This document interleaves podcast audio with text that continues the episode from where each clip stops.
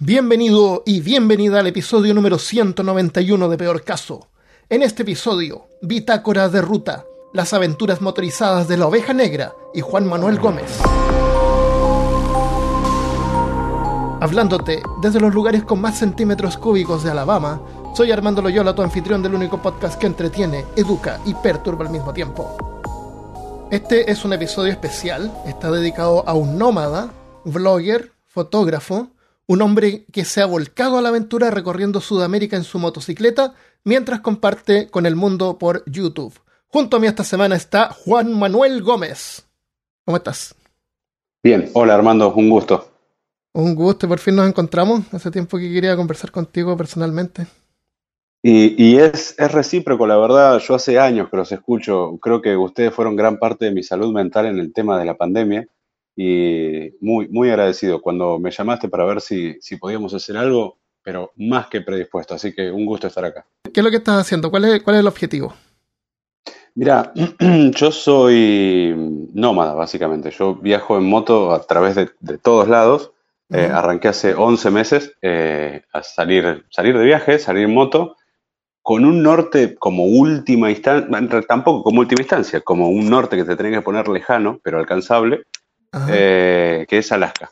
Y, y, la idea es viajar hasta Alaska. Pero yo soy argentina, soy argentino, vivo en este momento acá. Y una de las rutas más lindas para todo motociclista es la Ruta 40. Son 5.100 kilómetros que recorre casi toda la cordillera de los Andes. Y dije, no me puedo ir de Argentina sin hacer la Ruta 40. Así ah, que hice... Entonces, en vez de irte al norte, te fuiste al sur primero. No, primero fui todo para el norte, hice todo el litoral, Entre Ríos, Corrientes, Brasil, Misiones, después pasé a Paraguay, hice mm, eh, Formosa, Salta, Jujuy y ahí empecé la Ruta 40. La Ruta 40 arranca en La Quiaca, en la provincia de Jujuy. Es la ciudad más al norte de, de Argentina y me estoy yendo a Ushuaia, a la última ciudad, al fin del mundo. De Zapala mm, me fui hasta Neuquén Capital, de Neuquén Capital seguí, la verdad, perdido, porque a todo esto una de las cosas que también se rompió fue el celular, así que viajé sin GPS, sin conexión, sin mensajes. Sí, fue no, muy interesante. ¿No llevas un mapa de, de respaldo? Bueno, llevo un mapa, yeah. llevo un mapa, pero el mapa tiene una contra, que no te dice dónde estás. Esa es la diferencia fundamental con el GPS. O sea, sé las rutas, pero no sé dónde estoy. Y al ah. no saber dónde estás, no sabes si esa bifurcación que se abre es la ruta 4, 5, 28.000 o la 66. No sabes dónde estás. Ese es el problema. Entonces tú te devolviste a Buenos Aires ahora y después vas a partir de nuevo en unos días más hacia el norte. No en unos días. Eh, me voy recién en primavera. Nosotros acá estamos en pleno verano, es febrero, y Ajá. la idea sería en octubre recién volver a agarrar viaje. ¿Por qué? Porque lo que se le rompió la moto a mí y al equipamiento es caro, es muy caro Yeah. Y, y, nada, la economía mía es muy precaria, entonces no me permite gastar tanto dinero. Eh, no, no, tengo la posibilidad de generarlo. Necesito llegar acá, trabajar mucho, generar toda la plata posible, arreglar todo y volver. Y la otra es que yo me estoy yendo a Ushuaia. Es la última ciudad del mundo. Hace frío en Ushuaia. No es chiste que hace frío. Sí, me imagino. Y en este momento en Argentina es verano y en tres meses en Ushuaia está nevado con menos 15, menos 20 grados. Entonces, no estoy equipado para alta montaña, no me puedo exponer a llegar en invierno a Ushuaia. Así que vengo, paso la primavera ahorrando todo y Ajá. para septiembre, octubre largamos. Oye, entonces sí. lo que tú haces es trabajas, justas, el dinero necesario y partes. Eh, a este momento sí, la idea es yeah. juntar, trabajar, acomodar todo, arreglar ahorrar y volver a salir. No por una cuestión de que yo viajo con ahorros, yo viajo trabajando, pero lo que tengo que arreglar la moto eh, me lleva demasiado dinero y no, no voy a llegar generándolo en el viaje. Me imagino que tienes harto tiempo para pensar de cómo vas a lograr pasar el... Hay un canal, hay una parte que hay que cruzar donde no hay carretera, en una eh... zona que está cerca de Panamá, parece. Sí, ese es el famoso tapón del Darién. Mira, el tapón del... Nosotros cualquier motoviajero o, o cicloviajero o lo que sea, cualquier forma de conectar Ushuaia, el, el, América del Norte con América del Sur, caminando por vía terrestre o, o mm. con cualquier medio terrestre, está cortado por el tapón del Darién. El Darién es una selva que es la frontera natural entre eh, Panamá y Colombia. Estás hablando del Amazonas con estrógenos. Es sí. muy densa y es difícil, no es difícil, es imposible de pasar, no hay una carretera. Es peligroso también. Literalmente, literalmente es imposible, porque aparte hay tribus adentro que no quieren que se meta la gente de afuera, no se puede pasar. Y hay tres, cuatro formas de pasar. O te embarcás vos y la moto en un avión, o te embarcás en un barco, propiamente dicho, o mandás partido el avión, la moto por avión y vos en un barco. Hay muchas formas. O en lanchita también, te llevan en una lancha desde Colombia. ¿Cómo lo voy a cruzar? La respuesta es simple y concreta. No tengo ni la más mínima idea. Cuando llegue allá. Exactamente. Mira, conozco gente que ha pagado cuatro mil dólares para embarcar la moto en un, en un avión y ellos se fueron por un yate. Hay otra gente que se sube en un avión, a un barco, y van 10 días navegando por el mar y bajan con la moto. Y hay gente que se ha embarcado en un avión de correo y fueron gratis. Entonces, mm. es llegar allá y tener una moneda del destino a ver qué cara te da. Claro pero de antemano te digo a vos y a cualquiera que está del otro lado escuchando y por ahí tiene algunas ganas de viajar o, le picó el bichito de decir, no, yo quiero salir. Bueno, hay, un, hay una forma de desplazarse que es la perfecta para hacer cualquier tipo de viaje. Y esa forma es la que tenés. Así de simple. Si vos estás en bici, el viaje se puede hacer en bici. Si estás en un colectivo, en un bus gigantesco, se puede hacer en bus en una moto del año 70, en una moto a cero kilómetros. No hay ah, un móvil ideal y no hay ningún viaje igual al otro. Si yo me quiero comparar con cualquier otro motoviajero, lo único que voy a hacer va a ser eh, fracasar en la comparación. Porque el viaje es hiper personal, muy personal. No es lo mismo el tipo que viaja con eh, un GS 1250 una BM de último modelo con los puños calefaccionados, al que viaja con una 125, al que viaja en bicicleta, pero todos viajan. El que quiere viaja y se puede llegar. Pero antes de tirarnos a la tecnología, porque ahí sí que no puedo parar de hablar, hmm. eh, hablemos de la moto un poco. ¿Qué moto es? ¿Qué, marca y modelo? Mi moto, primero que nada, tiene nombre, se llama la oveja negra, porque es toda ah. negra, claramente, y porque como toda oveja negra, siempre tiene un problema. Ah. Eh, la oveja negra es una Honda Falcon NX4 400. Es una moto del año 2008, comprada usada de segunda, tercera o quinta mano, la verdad, ya desconozco. Que tiene un millón de problemas, pero siempre dije lo mismo, con una tuerca, con un pedazo del asiento, pero con esto yo voy a llegar, no puedo. La oveja es parte del viaje, de hecho es la que viaja, yo simplemente voy arriba. bueno, la Honda creo que están diseñadas para, para que le den duro. Son buenas, buenas máquinas. Y mira, viniendo de Zapala para acá, en un lugar de acá de Buenos Aires a, voy a decir una tontera, 400, 500 kilómetros de, Buenos Aires, donde vivo, va, donde estoy ahora, eh, estaba ruidosa la moto. Estaba ruidosa, algo tiene, ya después de 11 meses dando vuelta arriba de la moto, se le afloja un tornillo y lo escuchás. Algo tiene, algo tiene. Para una estación de servicio, le mido el aceite, no tenía una gota de aceite la moto. Nada. Pero, igual. Bueno, listo. Así que fue la peripecia salir. En este momento la, oveja tiene aceite de coche y, ahí está estacionada descansando, que bien merecido lo tiene. Sí. Oye, y bueno, mi moto es del 2009, así que más o menos parecía. Eh, Algo me habías contado, sí. Sí, pero mi moto tiene, tu moto tiene cadena. Sí, cadenera. ¿Eso no te da problemas eh, tener que estar eh, dándole mantenimiento? Me dio muchos problemas hasta Orán Salta. Yo salí de acá, hice seis provincias. Las motos con cadena, eh, básicamente la cadena es la que distribuye la fuerza que genera, le digo por si hay alguien que no entiende de moto, eh, la fuerza que genera el motor la lleva a la cubierta de atrás y hace que traccione. Por eso avanzas. Todo lo que tiene la moto se sostiene por la cadena. Vos le cortas la cadena y no avanzas. Claro, claro. Y, la cadena, Sí. La cadena se estira porque son uniones de metales que van ensambladas y se estiran por fuerza propia de la fricción. Bueno, la cadena mía, cuando salí de acá, ya le había cortado un eslabón porque estaba estirada. Cuando llegué a Formosa le tuve que cortar otro eslabón porque estaba más estirada. Y en Orán Salta ya era ah. básicamente eh, el corso de Río de Janeiro, del ruido que hacía, traca, traca, traca, traca hasta que le tuve que cambiar la cadena. y desde que le, desde que le cambié la cadena y el kit completo de transmisión, eh, ahí se arreglaron los problemas. Básicamente había que gastar dinero, pero bueno, ya está, arreglado, uno menos. Oye, ¿y mm, cómo lo haces para pasar la noche? ¿Cómo llegas cuando estás cansado? ¿Tienes carpa? ¿Cómo es un, tu día típico, digamos?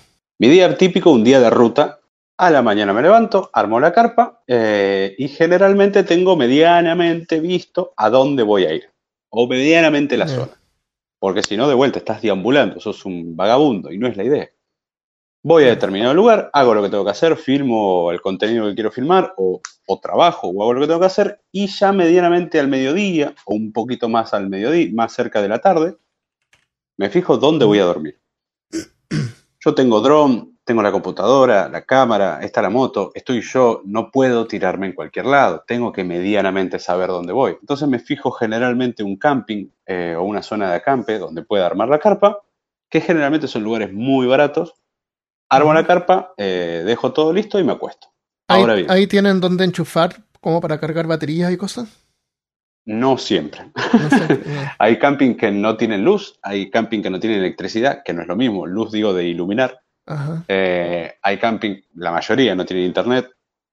Hay camping que no son camping, que son un baldío, básicamente, un terreno abandonado de la municipalidad, y ese es el camping municipal. Y hay veces que no encontrás un camping y tenés que acampar a la buena de Dios, donde sea. Eh, así que ya promediando las 5 de la tarde vas fijándote algún lugar que esté bueno, donde no te vayan a molestar. Te metes sin que nadie te vea, no por una cuestión de que estés haciendo algo malo, sino porque no querés que te vengan a molestar a la noche. Entonces, nadie sabe que estás ahí. Armas la carpa, cocinas, te costás y te levantás y te vas. Ya. Cocinas, o sea, tienes que hacer una como fuego, tienes como una cosita con gas. Yo tengo una, cocinita de campamento. Es una, una NAFE, básicamente, que funciona con un cartucho de gas recambiable que compras en una ferretería. No, no, es caro y además tengo una marmita, que la marmita es una olla, una sartén, eh, todo lo que sería de cocina para hacer comida, compacta para campamento. La llevas en un puño. ¿Y, lo que haces con eso es como calentar un comida en lata o cocinas, cocinas, así como que agarras una papa y la pelas. ¿Qué, es lo que comes? sí. Lo que tenga ganas de comer ese día. No, yo lo que no tengo es horno. No me puedo hacer una pizza, una tarta, eh, una carne al horno. No tengo horno. Entonces es o de olla o de sartén. Y sí, cocino. Hay veces que no tengo ganas de cocinar y, a ver, el estilo de vida que tengo yo, la economía es lo primordial porque yo voy generando la plata a medida que viajo. Entonces, el mediodía que como, el mediodía que almuerzo, es raro, generalmente el mediodía no almuerzo, estoy viajando o trabajando, y a la noche cuando llego entre el hambre y el cansancio, por ahí me como una fruta, hago un arroz con algún pescado, atún o algo enlatado y sigo. Y ese es el secreto, básicamente facilitarte la vida. Claro, claro. Oye, Juan, yo me subo a mi moto y a los 30 minutos ya me duele el trasero. Sí. y tengo un tremendo asiento. Sí. ¿Cómo lo haces tú? Eh, no, ¿Ya te acostumbras después de un tiempo? ¿O tienes que estar cambiando de posición? O a lo mejor yo estoy muy gordo, no sé. No, no, no, no. Hay, por ahí no te lo contaron, pero hay un truco para aguantar el dolor que se llama resina. Resinación. Te la aguantás. Y chao. Ah, a todo el mundo. A todo el mundo nos duele. Yo ayer hice 900 kilómetros. Imagínate que sí, vine y estuve parado unas horas porque no me podía sentar en ningún lado. No hay otra forma. Hay, ah. hay una piel de, oveja que le llaman peñón o corderito, que aliviana un poco, pero llega un punto que toda moto te cansa. La de un dólar o la de 50 mil dólares. Toda moto te cansa de andar. Por suerte, eh, en mi caso, después de tantos años, de tantos meses andar y tantos kilómetros, me han salido hemorroides, que es algo muy común en los motoviajeros. Oh, wow. Sí, por vos pensás que va vibrando ese asiento finito. Sí. Y cinco horas vibrando, el cuerpo empieza a preguntar y, responderse a sí mismo. Bueno, termina de contarnos tu día. Eh, ya se empieza a hacer de noche. Bueno, no, tú grabas contenido mientras vas viajando. Sí, eh, sí, yo voy grabando. ¿Cuántas cámaras tienes? ¿Tienes lugares donde las vas poniendo en la, en la moto? ¿La cambias de lugar? ¿Cómo lo haces? ¿Tienes en el casco? Mirá, yo tengo en este momento la cámara de acción que llevo en el casco y la voy, la hago multiposición, la voy posicionando por todos lados. Tengo el drone, que es una herramienta increíble para darle contexto eh, a lo que estás contando. Tengo, bueno, la cámara con la que trabajo, la reflex, y después el celular que ahora está medio muerto, pero la idea es cuando vuelva, que vuelva a funcionar.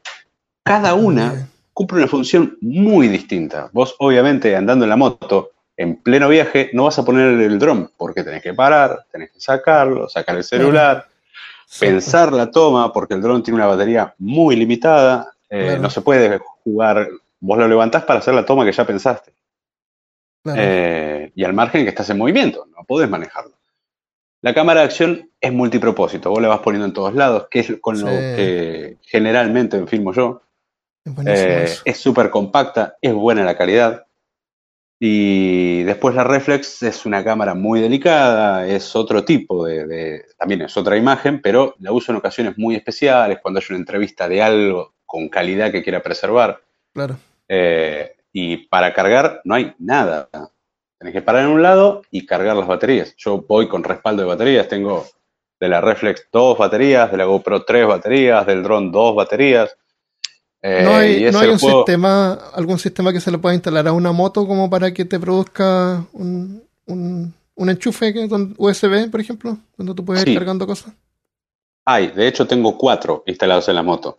Ah. Y entre esos cuatro, las luces auxiliares y la luz de la moto, quemé el estator de la moto, que es lo que ah. genera la electricidad, que es gran parte de por qué estoy acá en, Buenos Aires. Así que hay que ah. arreglar eso para que pueda cargarlo con la moto en marcha. Claro. Sí, mi vida es complicada, Armando. Mientras vas viajando, bueno, vas mirando el paisaje y va, bueno, sabemos que vas escuchando podcasts, que los tienes que pre, predescargar con anterioridad porque no vas a tener internet. Eh, audiolibros escuchas también. audiolibros. Audiolibros no, la verdad. Y me encantaría, pero no porque es como que nunca va a ser la misma experiencia que leer el libro. Entonces, es como un spoiler gigante un audiolibro. Por eso prefiero llegar a un lugar, ver si puedo conseguirlo y leerlo. Pero el podcast sí. Sí, pero déjame contarte una cosa. Por ejemplo, a ver. Tú conoces a Neil Gaiman. Nunca sé si es Gaiman o Gaiman. Del Sandman. De Sandman. Sí, sí, sí, sí. Hay un libro de él que yo lo tengo en físico que se llama Mitología Nórdica. ¿Ya? Bien. Es bien bueno. El audiolibro está leído por él. Por él mismo. Y le pone voces y tonos a los personajes y es increíble escucharlo. O sea, una experiencia que te... Más, más rica que yo ponerme a leer el libro en ese caso. Entonces también de repente depende quién y cómo lo lee. Bien. Sí. Eh, y además ocupa, el tiempo que estás manejando, pues no puedes estar leyendo. Yo cuando, cuando voy en, la ruta, eh, primero que voy muy atento a un montón de cosas, a los ruidos de la moto, entonces si llevo música ah, la llevo muy despacito y el podcast eh, me despeja. Siempre digo que el peor enemigo del viaje sos vos mismo, porque vos vas hablando con vos todo el ah, día. No hay una escapatoria. Si vos estás mal con vos mismo, lo peor que puedes hacer es hacer este tipo de viaje, porque estás todo el día acompañado de vos. Claro. Oye, ¿y cómo lo haces para escuchar? ¿Tienes audífonos especiales o, el casco tiene un sistema de audífonos integrado? ¿O tú te pones los audífonos más y te pones el casco con cuidado, que es lo que hago yo? Y se me queda uno un poco hay, una, hay unos manos libres o unos, intercomunicadores que tienen parlantecitos en las orejas y, eh, se conecta por Bluetooth al celular. No los tengo y de hecho la idea de este, de esta, este parate acá en Buenos Aires es comprarme uno de esos. Eh, me uso, los auriculares comunes que te vienen con el celu y con el móvil y me los enrollo a la oreja y ahí van. Ay, ay, ahí te pones el casco con cuidado nomás, porque no los corra. Tal cual. los corre igual. Oye, el dron tú lo dejas volando y pasas por debajo, así como si te grabe mientras vas viajando, o solamente lo usas como de, de B-roll, así como mostrando el lugar.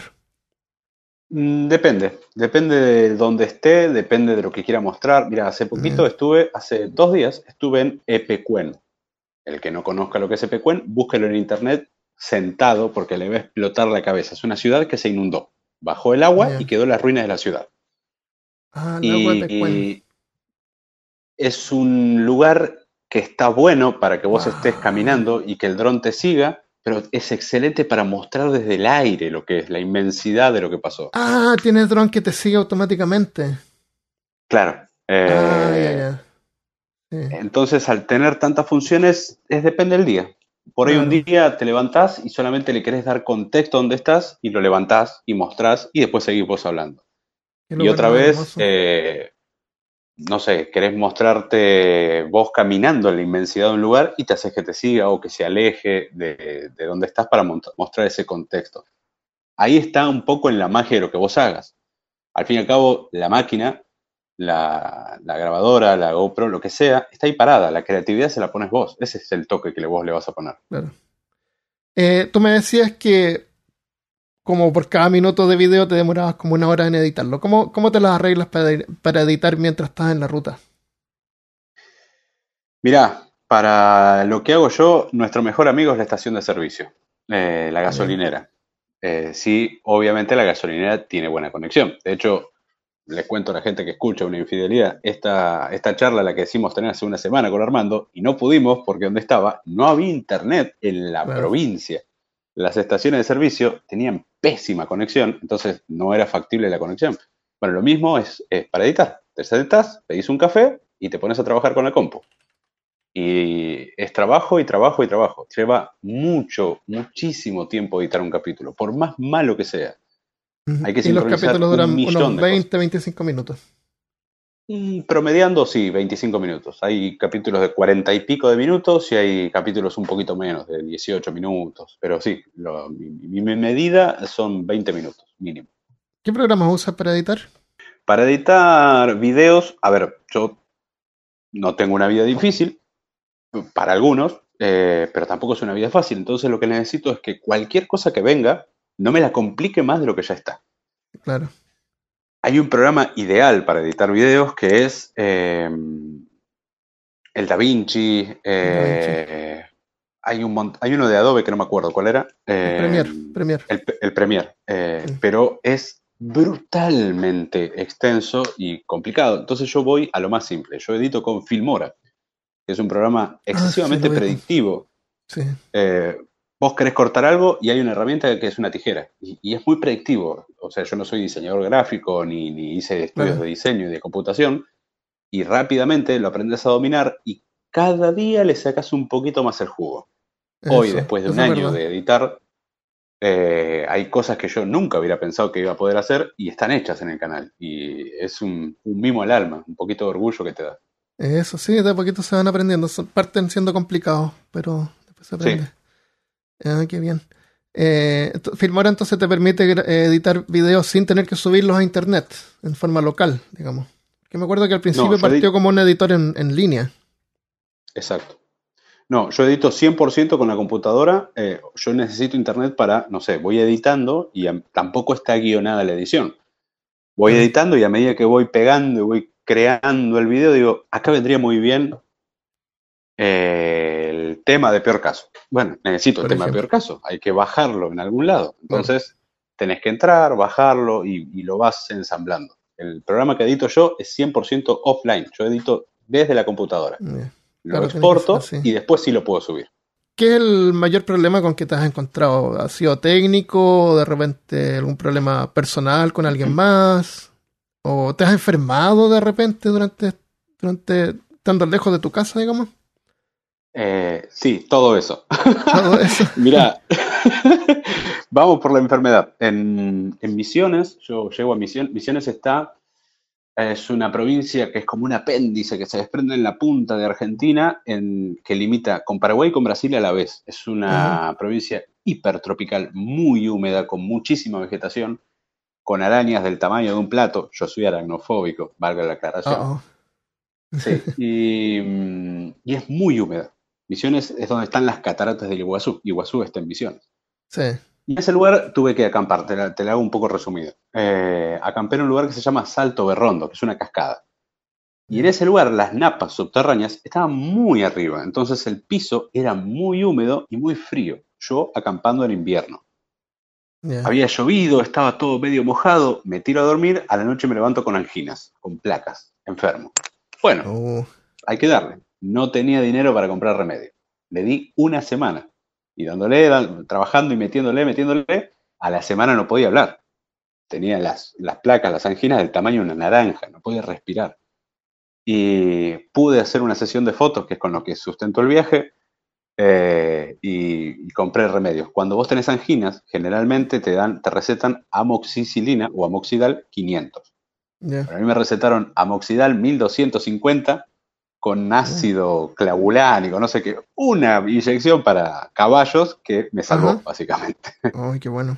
Problemas técnicos los que se pueden encontrar al manejarse con redes y con, aparatos en el exterior, que no se moje nada, siempre tener problemas de, conexión, que lo vas rebuscando.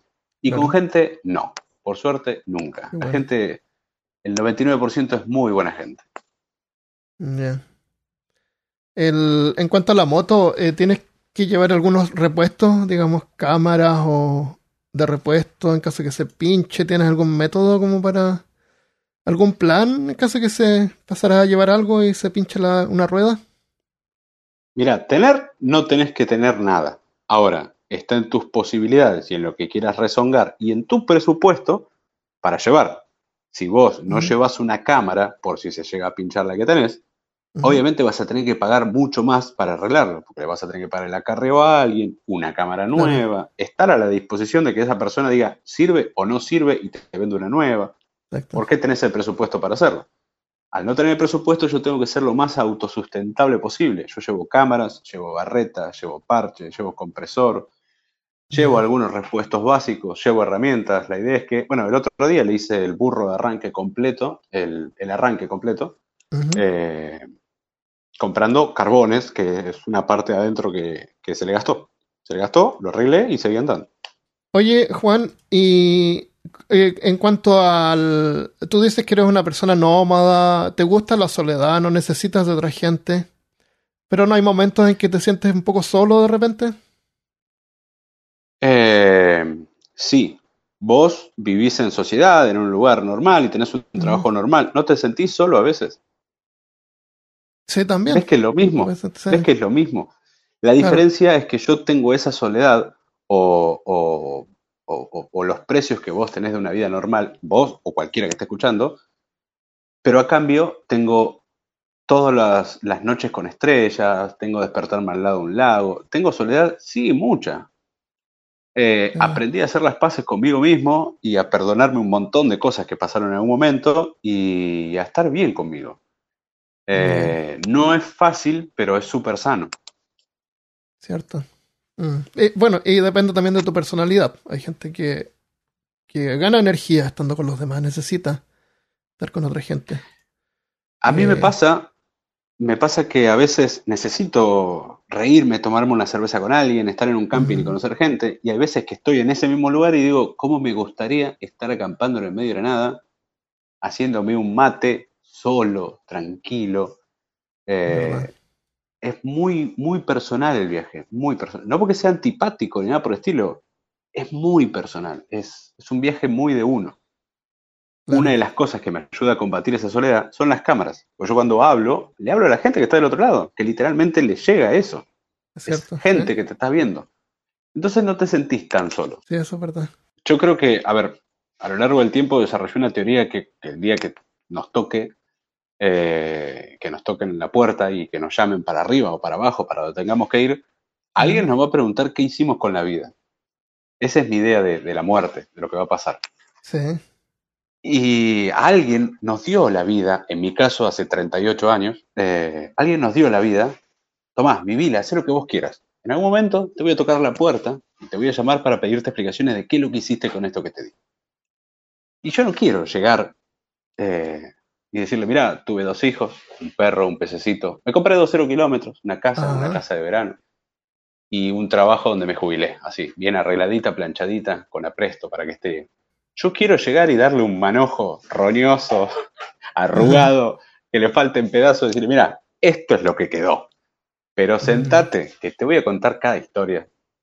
Cierto, eh, la aprovechaste. Y es, parte de, de, esto de ir quedándose con, con historias. En estos 11 meses en la ruta, tengo tantas cosas que me quedaron guardadas, tantos personajes. Uy, mira, Lucero, Don Lucero, te tiré uno por tirarte. Un tipo de 92 años, de Malargüe, Mendoza. Se me rompe el dron, literalmente. Se me clava un motor. Radioaficionado, 92 años. hay un premio en Argentina radial que es no sé cuánto Lucero, que es por él, este, creo que Eduardo Lucero, no oh, me acuerdo. El, tipo es creador de las radios de acá de, del litoral o del norte. Y éramos Don Lucero con 92 años, yo un pibe de 30 y pico de años, mirando un dron a ver cómo lo arreglamos. Ninguno de los dos había desarmado un dron.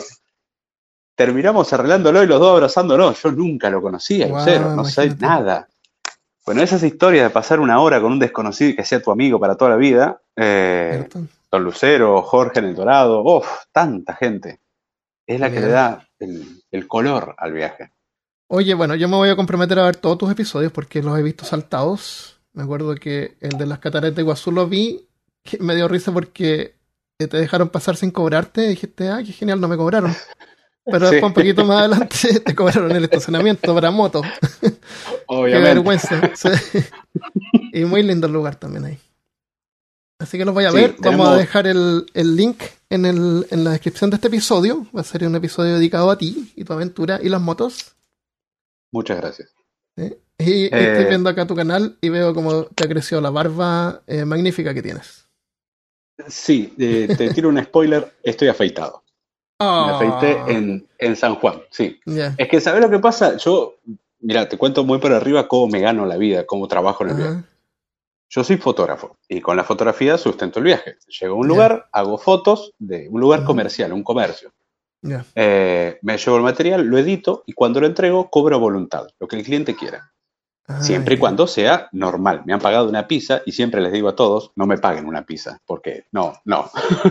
Eh, pero así voy viajando. Ahora, una cosa es que te llega un tipo, viajero, con su barba normal, crecida, pero normal, como por ahí tenés vos, eh, relativamente bien presentable para mostrarte esto. Y otra cosa es que te llega un proyecto muy tercermundista de Papá Noel, con la barba media canosa, media rubia, media no que le llega casi al ombligo y te diga que quiere hacer fotos. Entonces, hay mucha gente que no le interesa y hay otra gente que con razón o sin razón, está en cada uno, te prejuzga y te dice, no, no, sí, bueno, dale, te llamo. Y te limita, te cerraba algunas puertas. Entonces dije, para mí es una barba. Toda mi vida usé barba.